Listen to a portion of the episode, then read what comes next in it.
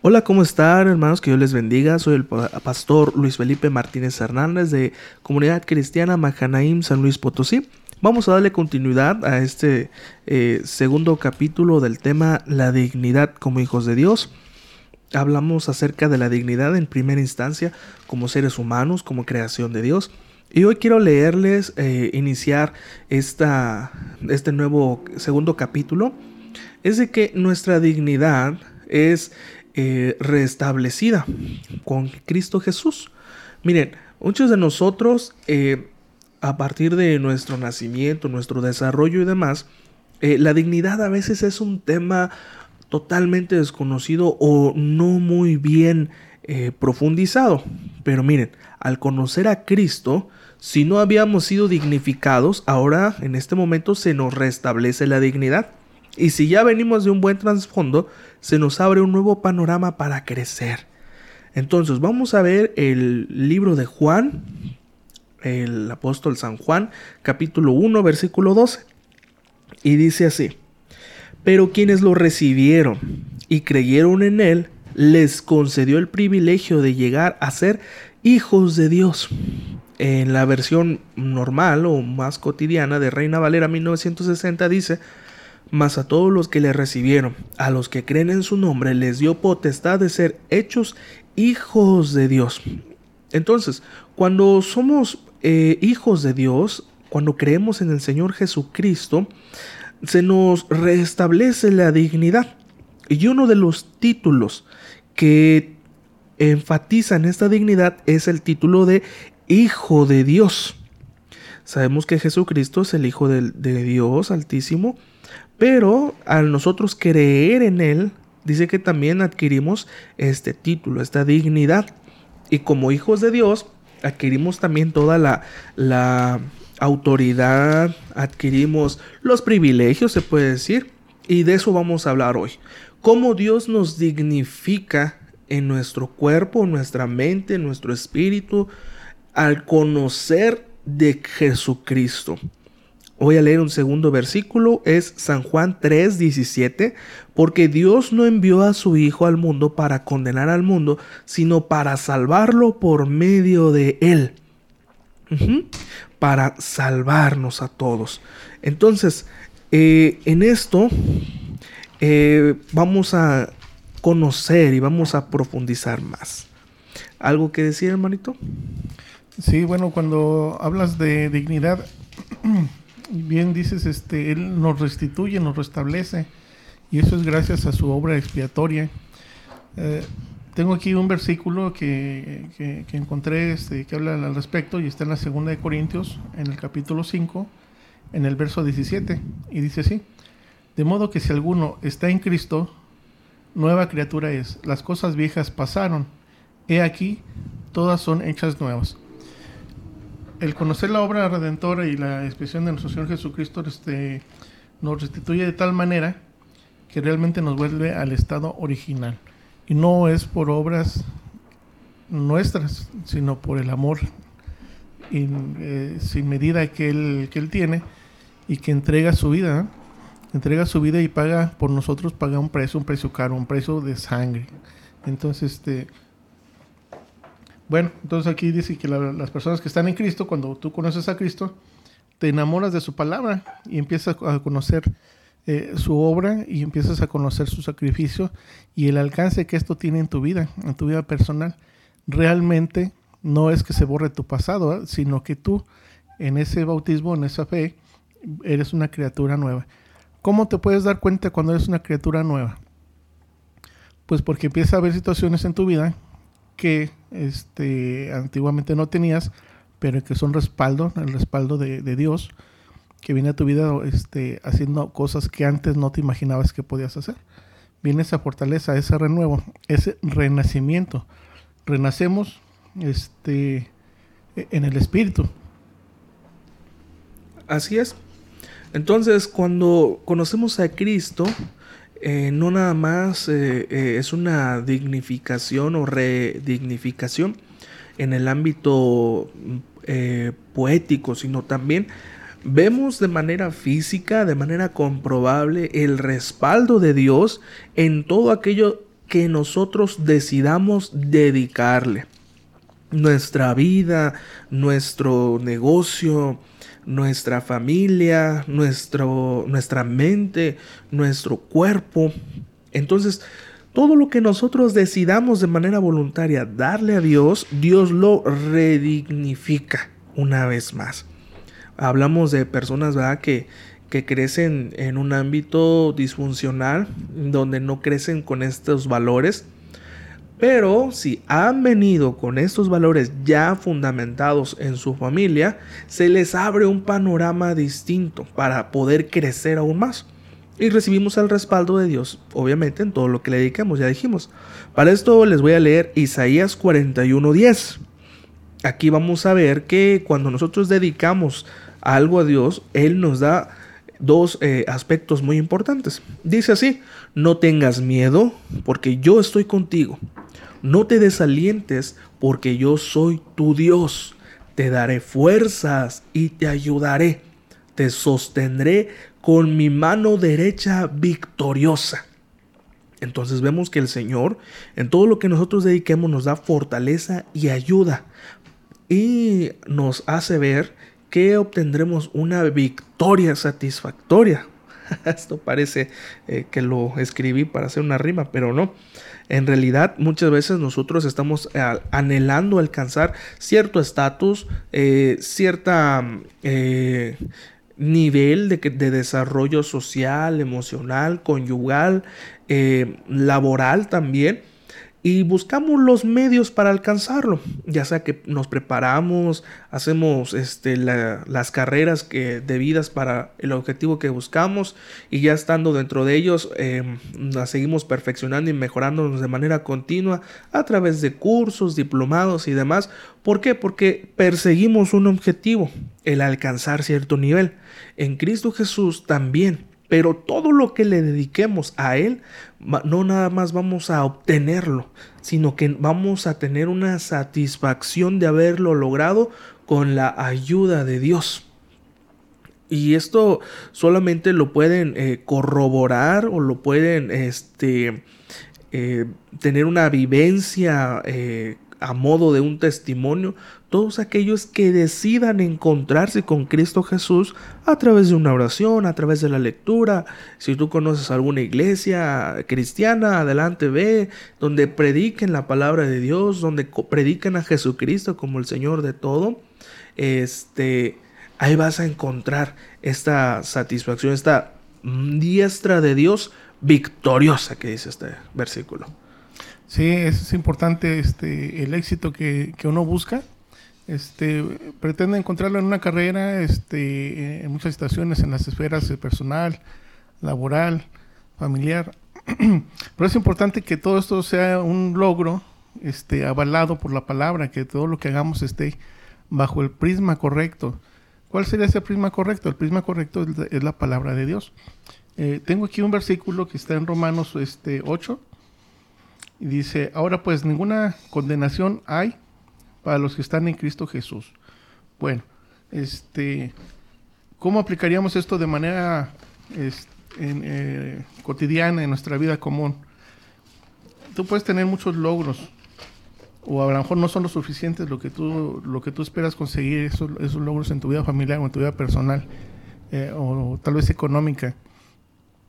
Pero hay cosas, cosas que son invaluables, y una de ellas es ese don perfecto que te da Dios, esa dignidad puedes tener muchos logros y puedes tener la economía que tú quieres con la dignidad correspondiente, porque hay cosas que se pueden obtener perdiendo la dignidad, actuando en contra de los compañeros, de los hermanos. Este, hay oficios, no, yo no soy quien para juzgar a nadie, pero no son los correctos, no te llevan este, a una satisfacción, te dan dinero, te darán un estatus, pero ¿a qué precio? Este, una persona que se dedica a, hacer el mal, eh, puede ser una persona que se, que se contrate para quitarle la vida a alguien y eso pues ya, si te dan el dinero vas a tener un estatus, va a haber un respeto, no, son, no respeto, es miedo, es muy diferente, pero rompes tu dignidad.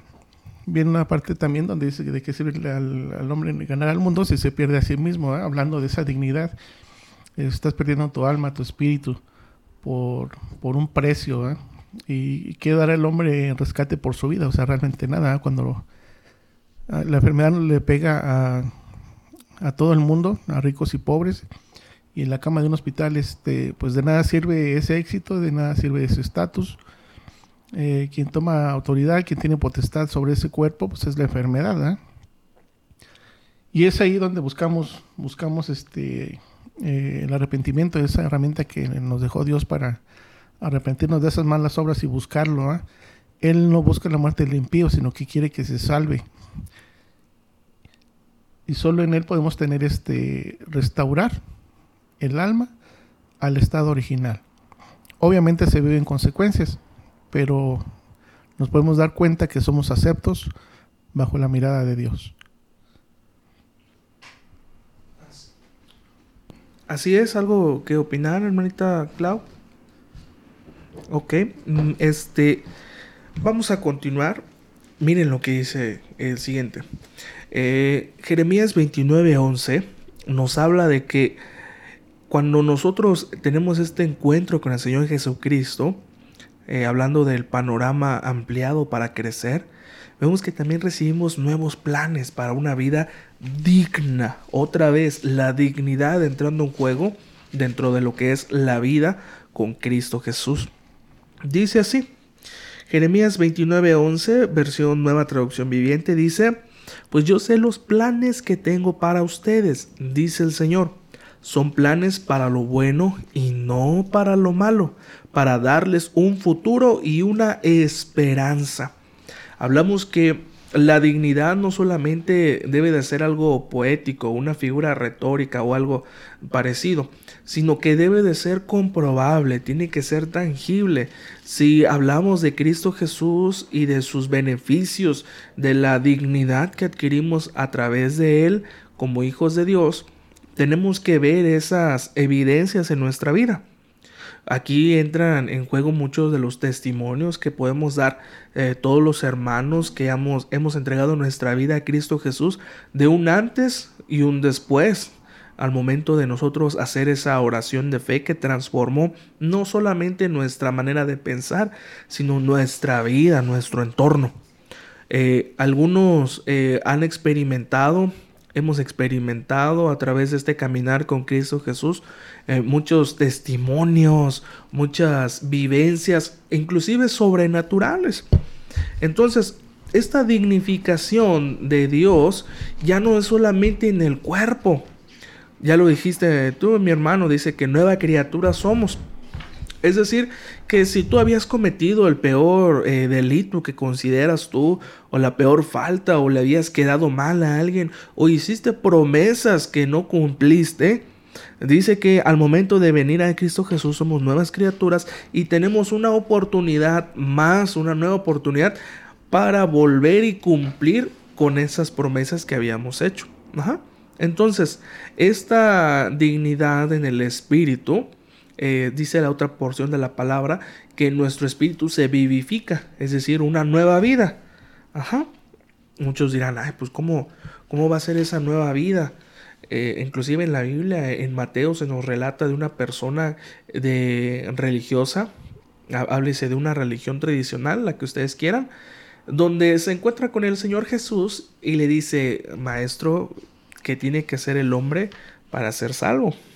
Entonces Jesucristo mismo le dice a este hombre llamado Nicodemo, de cierto te digo que ninguno será salvo si no naciere de nuevo. Para lo cual, como cualquier hombre, como cualquier persona, este, razonaría de lo siguiente. Pues ¿cómo puede el hombre volver a nacer? ¿Acaso se va a volver a meter en la matriz de su madre? Jesucristo yo me lo imagino con una sonrisa de esas como cuando un niño te contesta algo literal. ah, Nicodemo. De cierto te digo que nadie será salvo si no naciere de nuevo. Y este nuevo nacimiento es cuando venimos a Cristo Jesús. Cuando creemos en su nombre, nos arrepentimos y hacemos un pacto para vivir conforme a sus enseñanzas, conforme a la dignidad que Él ha diseñado para cada uno de nosotros como humanidad. Entonces, Pero vemos que vienen distintas situaciones al, espíritu. Eh, hablábamos de manifestaciones sobrenaturales. Estos son milagros. En el ámbito bueno, si podemos calificarlo de esta manera, es el respaldo de Dios en nuestros negocios, en nuestra familia, eh, en nuestro ámbito social, donde quiera que vayamos, vemos el respaldo de Dios en un accidente del cual salimos bien librados, en una preocupación en la cual recibimos paz de parte de Dios, en una necesidad de, en el cuerpo, dígase, en una enfermedad, en un tiempo de enfermedad angustiante, recibimos la paz y el milagro de sanidad. O sea, son cosas que a veces la, la ciencia, lo natural se queda corto, porque cuando Dios actúa, entra en, en sesión un espíritu que es contra a todas las leyes de la naturaleza y este es Dios, porque Dios está sobre la naturaleza. Él creó eh, de forma eh, que nosotros podamos descubrir las leyes que rigen nuestra, nuestra realidad. fuerzas como la gravedad, el magnetismo, las masas y todo lo que ha descubierto la ciencia, pero se quedan hasta cierto punto. Cuando entra en juego eh, Dios eh, por medio de nuestra fe en Él y la convicción de haber sido hechos nueva criatura, pidiendo esta nueva oportunidad, entran en, en vigor esta sobrenaturalidad estos milagros que ya hemos mencionado, pero también entran en el ámbito negativo eh, ciertas opresiones espirituales. ¿De quién? ¿De quién son estas opresiones? pues de espíritus contrarios a la obediencia a Cristo, de espíritus que se manifiestan para dañar nuestra integridad física, nuestra integridad moral, nuestra integridad espiritual. ¿Y qué, quiénes son estos? La Biblia lo describe como Satanás. Satanás es. Ajá. Este, bueno, dice, dice en una, una, porción de la palabra, dice que Dios no es tentado y que Él no tienta a nadie. ¿eh?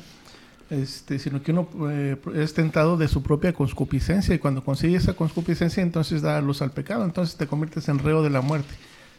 Pero hablando un poquito de sanidad, cuando este, hablamos de lo sobrenatural, este, todos hemos visto o escuchado o sabemos, bueno, somos testigos, testigos fieles de lo que vemos y vivimos en el diario vivir de un hospital, donde se manifiesta la gloria de Dios porque su espíritu eterno es donde más este, se manifiesta porque ahí es donde están las este, oraciones más, más este, sentidas, que las que salen del corazón, y vemos realmente milagros, eh, milagros este, o situaciones de sanidad que rompen con, cuáles, con esquemas, rompen con pronósticos, rompen con diagnósticos y rompen con sentencias. Sentencias que da gente que es este, experta en la materia, en, en materia de sanidad, este, médicos especialistas y, llega el Espíritu Eterno y simple y sencillamente no se dan una explicación lógica de lo que pasó. El caso es que hay una recuperación total del paciente y eso es este eh, un diario vivir en, en, los hospitales. Ciertamente hay muchas situaciones este, dramáticas, pero hay otras también que son muy hermosas y vale la pena mencionarlo que el Espíritu de Dios este, está, eh, está en, es omnipotente, omnipresente, omnisciente, y va a quien le busca, a quien le llama. Entonces se manifiesta de esta manera. Bueno, aquí tengo un versículo este, que me gustó mucho, este, que, que yo creo que, que, va bien con la, la plática. Igual en, en, en, Romanos. Y dice, sí, y sabemos que a los que aman a Dios, todas las cosas les ayudan a bien esto es, a los que conforme a su propósito son llamados. Aquel que tiene un, llamamiento, una vocación, y que acude a ese llamado, este, no va a ser algo emocional, va a ser, este, va a ser en el espíritu. Somos eh, un ser tripartita, cuerpo, alma y espíritu. Y cuando eres llamado, ese, esa vocación siempre va a tener el respaldo de Dios. Entonces tú puedes decir, bueno, es que yo no soy muy capacitado, yo no sé mucho de esto, yo no soy, no es de mi dominio eh, este tema o el otro, pero Dios, Dios te va a capacitar. Este, dice aquí que todos, a los que aman a Dios, todas las cosas les sirven para bien.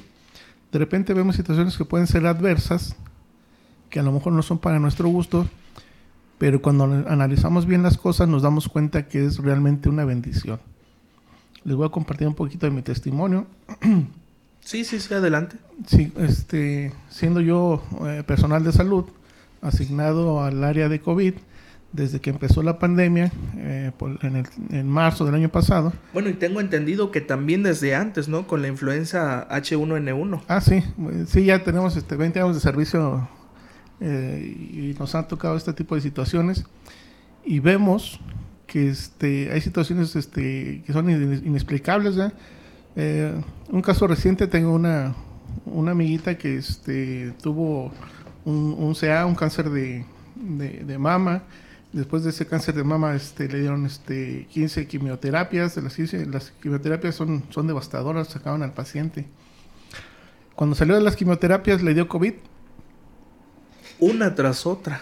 Sí, una tras otra, exactamente. Y entonces, este, eh, como personal de salud, uno dice, uno piensa, este, es muy probable que no tenga la fuerza, que no lo resista. Bueno, empieza a ver uno muchas situaciones y a valorarlo de manera clínica. Pero, en manos de Dios, las leyes naturales no operan. Opera eh, su, su potestad, su autoridad, su poder, y rompe con todo eso. Entonces es el caso de que esta amiguita pues ya está de alta, está en su casa, eh, conoció de la palabra, recibió a Cristo, está ávida de conocer más de la palabra de Cristo. Este, yo creo que en un tiempo por aquí la tendremos de, invitada. Muy bien, este, primero Dios, claro. Pero sí, bueno, e-, esa, esa es la situación. Eh, inevitablemente yo también este, en últimas fechas eh, tuve una situación de salud, pero entendí que la mayor preocupación de los pacientes que están en el área de COVID no es tanto la enfermedad del COVID, porque no son clínicos y no tienen ese conocimiento de, de virus y bacterias, pero su mayor temor es que se vuelven como rechazados, se sienten aislados y ciertamente la familia no puede entrar. Y me di cuenta que la gracia, la gracia de Dios, ese regalo que recibimos, que es de manera inmerecida, la gracia abraza a quien nadie quiere abrazar. Y eso se logra con el Evangelio, con la palabra viva.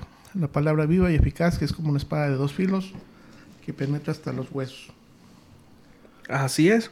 Mira, la Biblia dice en la nueva traducción eh, viviente, en 2 de Tesalonicenses 3:3, pero el Señor es fiel, Él los fortalecerá y los protegerá del maligno cuando hablaba de estas de estos espíritus, ¿verdad? opresiones eh, que se manifiestan en el ámbito maligno. Cuando hablamos de maligno, muchas personas inclusive se ríen y dicen, ay, sí, ¿cómo va a ser? Ahora me vas a decir que hay un conflicto entre el bien y el mal y todo, por las distintas situaciones a las cuales estamos acostumbrados a través de nuestra cotidianidad, películas, series, novelas y demás. Pero esta, este, ese trasfondo eh, social común que conocemos viene de esto que estamos hablando, de la palabra de Dios. Porque esto es previo a todo lo que ha surgido a través de la cultura pop. Eh, entonces nos dice que, así como Dios dice que Él tiene pensamientos de bien y no de mal para darnos la bendición y todo lo demás, existe otro eh, que es maligno para nosotros. Es decir, que a nuestra salud este mal le provoca la enfermedad que a la abundancia este maligno le provoca la austeridad, pero de manera forzada, es decir, la pobreza, la carencia, la falta de, poder adquisitivo y demás. Este, y así lo podemos eh, ir a, conllevando a cada uno de los diferentes eh, rubros de la sociedad, de la estabilidad emocional y física.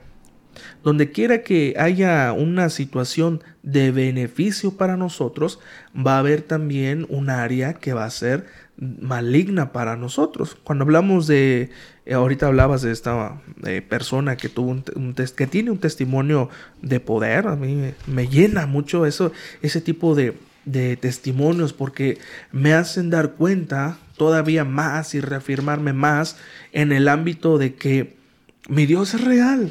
Nuestro Dios es real. Lo que Él ha dicho en su palabra es real y se sigue cumpliendo.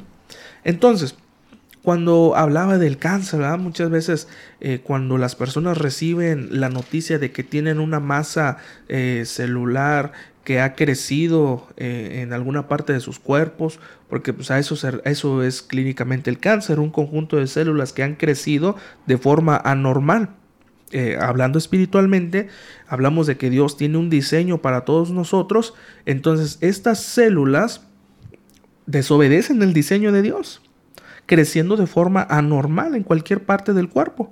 Dígase en el, en el hueso, en los músculos, en los órganos, inclusive en, en lo que es este eh, la sangre también. Entonces, vemos que este mal, estos males o estas masas tumorales adquieren el, calificativo de benignos o malignos. Entonces, podemos darnos idea de, qué tipo beneficios nos traen estos espíritus contrarios a Dios, que la Biblia en segunda de Tesalonicenses 3:3 los describe como malignos para nuestro ser, para nuestra vida, para nuestra integridad. ¿Algo que decir, hermanita? Sí, bueno, este en relación a que como hijos de Dios, el Señor habla de los dones del Espíritu Santo. Sí, que viene en Primera de Corintios, capítulo 12, versículo del 1 al 7 la definición de los dones del Espíritu Santo son habilidades que el Espíritu Santo nos da en el momento de nuestra conversión a Cristo, no antes ni después. Es uno de los beneficios el hecho de ser hijos de Dios, en el cual este, no nos deja desprotegidos. Esos dones, eh, por ejemplo, ¿quiénes tienen esos dones? Todos los creyentes todos aquellos hombres y mujeres que han creído en Cristo como su Salvador, no hay creyente que no tenga al menos un don espiritual. Pueden tenerse varios. Eh, ¿Para qué son? Eh, la Biblia dice que son para edificación de la iglesia.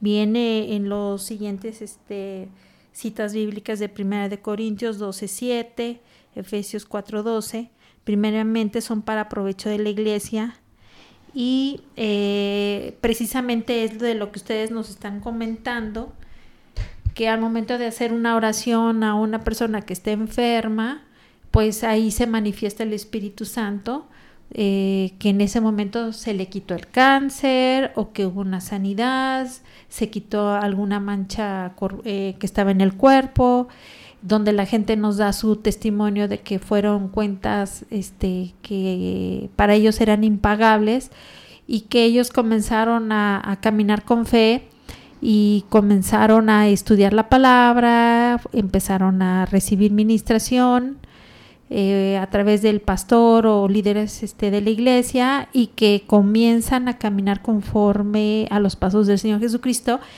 y que los dones pues eh, ahí se empiezan a, manifestar. Esos dones son este propiamente dice ahí edificación para la iglesia. Son herramientas, yo llamo herramientas de trabajo para poder este, orar por aquellas personas que lo requieran y el Señor eh, Jesucristo, el Espíritu Santo y dos padres se manifiesta en bendición sanidad corporal, hay personas que tuvieron dificultad para poder tener hijos, pero en el momento que ellos decidieron recibir a Jesús en su corazón, eh, el Señor los ha bendecido. Eh, ahí es, una, es un trabajo del Espíritu Santo en donde Él cumple como el consolador, que así lo dijo el Señor Jesucristo, que era necesario que Él se fuera para que viniera el consolador, que es el Espíritu Santo que es el que nos ayuda, nos guía, nos redarguye aquí en la tierra. Ciertamente, como dices tú, hablando de, dignidad, este, los dones del Espíritu es lo, que hacen, vienen a restablecer el alma a su estado original. Seguimos siendo la misma persona, seguimos teniendo los mismos años, pero hay una, algo nuevo en nosotros. Tenemos un cambio de mentalidad, nacidos de nuevo, nacidos en el Espíritu. Eh, para entender un poquito lo, que es la dignidad, pues tendríamos que entender también que es lo contrario a la dignidad. Bueno, decíamos que es, la, es, eh, como una humillación. Este, eh, la, vanidad de la mujer, este, bueno, siempre está por delante, pero cuando hay, una damieta que tiene un cáncer, es una cosa que se llama alopecia y la alopecia es la caída de cabello. Entonces se ponen mascadas en su cabecita, se ponen este gorritos. ¿Por qué? Porque se quieren ver presentables, o sea, no quieren esa parte que, les hace sentirse eh, eh, pues eh, de una manera humillante, porque es lo que hace la, enfermedad. Sabemos que tenemos tres enemigos a vencer, que son la carne, el, mundo y el diablo propiamente. Y, este, ¿Y cuáles son las funciones de este ser? Bueno, este ser solo viene, no es el tema de esta conversación, pero renuncio, reprocho, reprendo. este, este día solo viene a, robar, a matar y a destruir. ¿Qué viene a robar, qué viene a matar y qué viene a destruir? Bueno, pues precisamente este, esa paz que tú tienes, esa salud, ese bienestar, viene a romper con todo eso. ¿ah? Y él le pretende devorar, devorar tus finanzas, devorar tu, tu tranquilidad, tu paz, tu familia, tu bienestar, tu gozo. Pero tenemos eh, el Evangelio y este, en el, caso de hoy que estamos hablando de dignidad, pues sabemos que tenemos esperanza, tenemos esperanza, eh, esperanza en Cristo Jesús. Él es este, el ejemplo y el modelo a seguir. Él en su palabra nos conforta y nos da la vida, la esperanza y la pauta para seguir y conseguir esa, esa dignidad que en algún momento se apagó o, o, posiblemente se... No, no se pierde, pero sí se, se puede apagar esa, esa dignidad. Pero precisamente este, el Espíritu Santo, él, él da los dones a su iglesia, precisamente para estar equipados, para tener, por ejemplo, el, puede ser el don de la palabra de sabiduría, el don de sanidad, el discernimiento de espíritus, el de lenguas, interpretación de lenguas, profecía, fe, palabra de ciencia, milagros, que ya en su debido momento será explicado cada sí, uno. Ciertamente, este, hay, hay una situación en donde, este, mira, me viene una palabra ahorita en la mente que es cenizas. Cenizas en el tabernáculo. Cuando hay una obra, en, el Antiguo Testamento, cuando se va a entrar este, eh, al punto de reunión, al punto de encuentro, que es el tabernáculo, se hace una ofrenda y se hace esa ofrenda se reduce a cenizas. esas cenizas quiero entenderlas como que son todas nuestras tristezas, todas nuestras enfermedades, todos nuestros errores, nuestros fracasos. Y a Dios no le gusta que nos quedemos con las cenizas dentro del tabernáculo. Nosotros somos como un tabernáculo viviente, un tabernáculo ambulante. Pero esas cenizas, ahí es donde entra el sacerdocio y ese sacerdocio es equipado, como bien lo dices tú, con los dones del Espíritu Santo, todos los que dijiste ahorita. Y los dones del Espíritu Santo no son para otra cosa más que para ponerlos al servicio de los hermanos, al servicio de la iglesia, de la iglesia de Cristo. En donde quiera que esté esta iglesia, este, tiene que, tener un equipamiento y es labor del sacerdocio de los profesionales de la salud. Tenían tarea de juntar esas cenizas, amontonarlas y sacarlas, sacarlas de, del tabernáculo. Esas cenizas de repente vemos, este, por ejemplo, en el libro de Job, donde él se siente en sus cenizas, ¿verdad? Eh, se pone sentarse es sinónimo de ponerse cómodo en, ese malestar. Este, nos quitan la dignidad y luego nos ponemos cómodos sin esa dignidad y eso no debe de ser. Este, el rey David, el rey David se comía, comía panes de ceniza, o sea que se comía sus fracasos, sus errores. Eso tampoco está bien. Tiene que recuperar su dignidad. A final de cuentas, su llamado, su vocación era de rey y hay que conducirse de esa manera. Ok, sí, este, mira, de acuerdo a lo que este, puede entender es que esos dones son repartidos por el Espíritu Santo. Em, este, todo esto es porque así es como el cuerpo es uno y tiene muchos miembros, pero todos los miembros del cuerpo, siendo muchos, son un solo cuerpo, así también Cristo que por un solo espíritu fuimos todos bautizados en un cuerpo. Todos nosotros la iglesia somos un cuerpo. Entonces el Señor nos va capacitando y nos va otorgando esos dones espirituales. Algunos tienen el don de ciencia, de palabra, que pueden evangelizar con mayor facilidad. El Señor nos va dando esas herramientas y precisamente cuando se tiene ese ministerio de la sanidad es cuando vamos a los hospitales, cuando hay alguna situación apremiante y más ahorita por lo de lo que está sucediendo mundialmente. Este, bueno, en lo personal me ha tocado este presenciar eh, cómo el Señor se mueve de una manera inmediata, impresionante, que el Señor quita enfermedades que eh, ante la ciencia, ¿verdad? Eh, es ilógico, no puede ser que un cáncer se quite. Este, para el raciocinio humano dice no puede ser que una enfermedad tan abrumante con una oración se quite, ¿sí? Entonces esas son eh, dones espirituales que le otorga el Espíritu Santo para su iglesia. Nosotros somos miembros, eh, los va a distribuir y el Señor eh, pues está atento, dispuesto a bendecir a todas aquellas personas que están afligidas, tristes, con un corazón contrito y que nosotros como hermanos vamos a ir a orar por ellos para que el Señor pueda bendecirlos y que aumente su fe, su esperanza en medio de situaciones no convenientes. Así es, hermana, ahorita escuché que decían varias, varias este, palabritas. Por ejemplo, usted mencionó mucho la iglesia. Eh, la iglesia no es otra cosa más que una transliteración o una traducción de una palabra griega llamada eclesia, que significa reunión o reunidos. Entonces, eh, porque a veces asociamos a ah, la iglesia, religión. No, eh, iglesia es aquellas personas que se reúnen en este ámbito que estamos hablando para conocer la palabra de Dios. Entonces, en este caso, ahorita estamos reunidos, esta es una iglesia. Aquellos que nos están escuchando a través de este mensaje, eh, a través de las diversas páginas de podcast, este, también están formando parte de esta iglesia al momento de escuchar. hermano, tú decías acerca de un tabernáculo, ¿verdad? El tabernáculo, para aquellos que nos están escuchando, es una estructura eh, de un edificio, el cual Dios dio su diseño de cómo debía de ser. Y en este tabernáculo, en esta casa, esta habitación, tenía sus divisiones y como toda casa tenía sus muebles, eso será tema en, otra, en otro podcast. Este, pero cada una de estas divisiones y cada uno de estos muebles indicaban beneficios, maneras de comunicarse en las cuales Dios tenía para hacer conocer su voluntad a todo aquel que se acercara a Él. Por eso hoy hacemos énfasis en acercarnos a Cristo. En el Antiguo Testamento, en, la historia antigua, era acercarse al tabernáculo, que era el sinónimo de la presencia de Dios.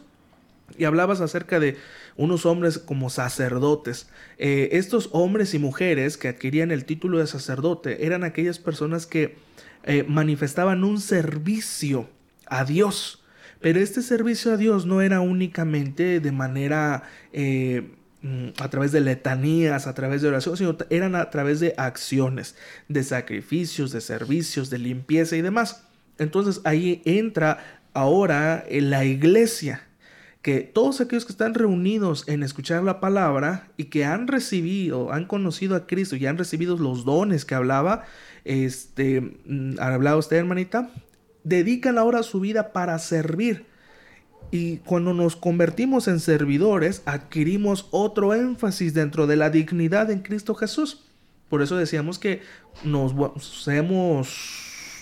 seremos, cada uno de nosotros al momento de encontrarnos con Cristo redignificados. Y esta dignidad nos abre el panorama para crecer. Lo primero es como hijos de Dios y dentro de esta dignidad adquirimos esta mentalidad de servicio. Porque así dice la palabra de Dios que Cristo Jesús nos dijo, aquel que quiera ser el mayor, tiene que ser el menor y servir a los demás. Y nosotros buscamos siempre acercarnos a la imagen de Cristo, es decir, a través de su palabra, ser más como Él y como Él dijo que más bienaventurados dar que recibir, nosotros damos servicio a todos los demás. Entonces, no nos llamamos nada más servidores, sino que adquirimos el título de sacerdotes, porque ministramos la presencia de Dios, ministramos la palabra de Dios, ministramos todo este tipo de beneficios que Dios nos ha dado. Nos hablabas de los dones del Espíritu, nos dijiste, pero también viene el fruto del Espíritu, que es el amor, gozo, paz, paciencia, benignidad, bondad, fe, mansedumbre y templanza. en cada uno de ellos podríamos hablar una trilogía por cada uno. Pero bueno, entonces de eso se trata el sacerdocio real que Dios ha dado. Y luego, hermano, también mencionabas a David y a Job. Ellas son, esas personas son personas eh, de la historia de Israel en la cual nosotros podemos identificarnos. ¿Cómo qué? Como personas que nos encontrábamos eh, creyendo que hacíamos las cosas bien, pero nos dimos cuenta, al igual que Job, que necesitábamos confiar en los designios de Dios. Y a través como David necesitábamos confiar y confesar todos nuestros errores a Cristo Jesús para volver a recibir esa autoridad que Dios nos ha dado. Entonces, eh, continúo en Isaías 43.2. Esta es otra promesa que Dios nos da eh, a través de esta dignidad es una protección ante la inseguridad de cualquier tipo, ya sea de la delincuencia o la inseguridad emocional, porque a veces también nos atravesamos con esto. Y estas, estas inseguridades lo que buscan en nosotros es eh, humillarnos eh, de tal modo que nos detengamos. Entonces también es, es maligno para nuestro desarrollo.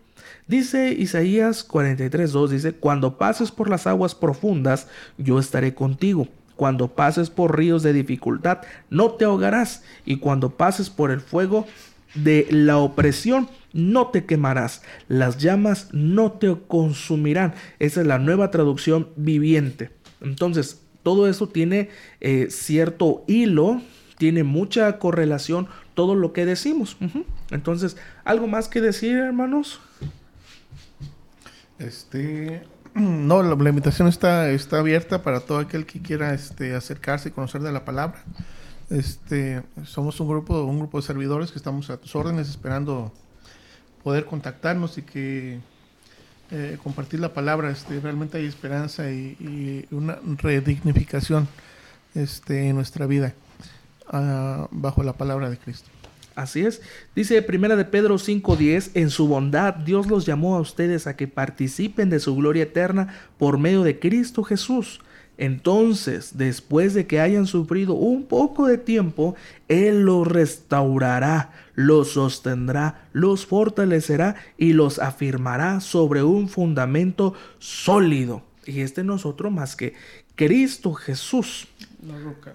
Exactamente, nuestra roca eterna, en la cual no hay variación. Sí, eh, bueno, pues nuestro Señor nos dice que para los hombres, este, por ejemplo, para los hombres eso es imposible, pero para Dios todo es posible. Dios nos da esperanza de que puede hacer algo en nuestras vidas, de lo que se perdió en el pasado, Él no lo puede devolver. Entonces, este, lo mejor que podemos hacer es tomar la decisión de seguir al Señor Jesucristo porque Él tiene muchas promesas que darnos para que nosotros podamos disfrutarlas aquí en la tierra. Así es, dice que nuestro Señor tomó nuestros pecados y los mandó al fondo de la mar, los mandó al abismo.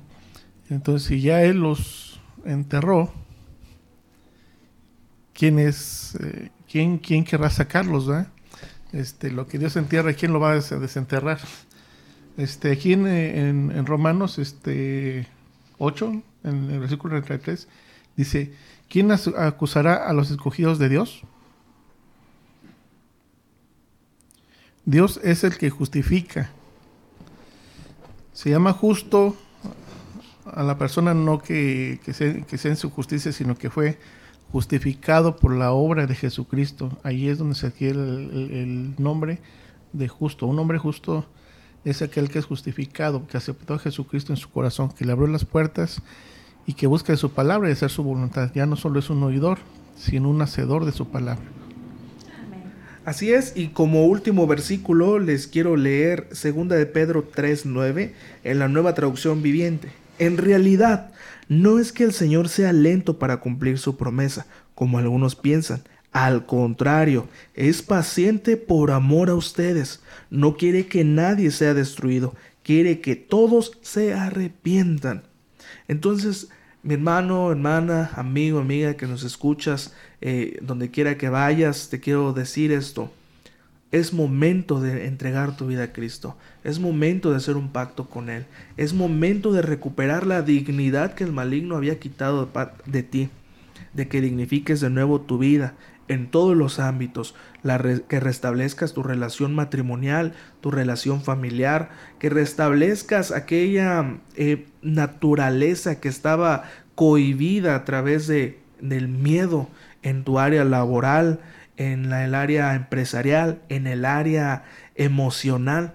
Es momento de recibir esta dignidad de parte de Dios. Yo soy el pastor Luis Felipe Martínez Hernández. Les mando un fuerte abrazo donde quiera que estén. Me acompañó mi hermana Claudia González. Que estén muy bien. Bendecidos. Y Miguel Ángel Amaya. Que estén bien y hasta pronto. Esperen nuestra tercera emisión y tercer capítulo de Dignidad. Hasta luego. Hasta luego. Bendiciones.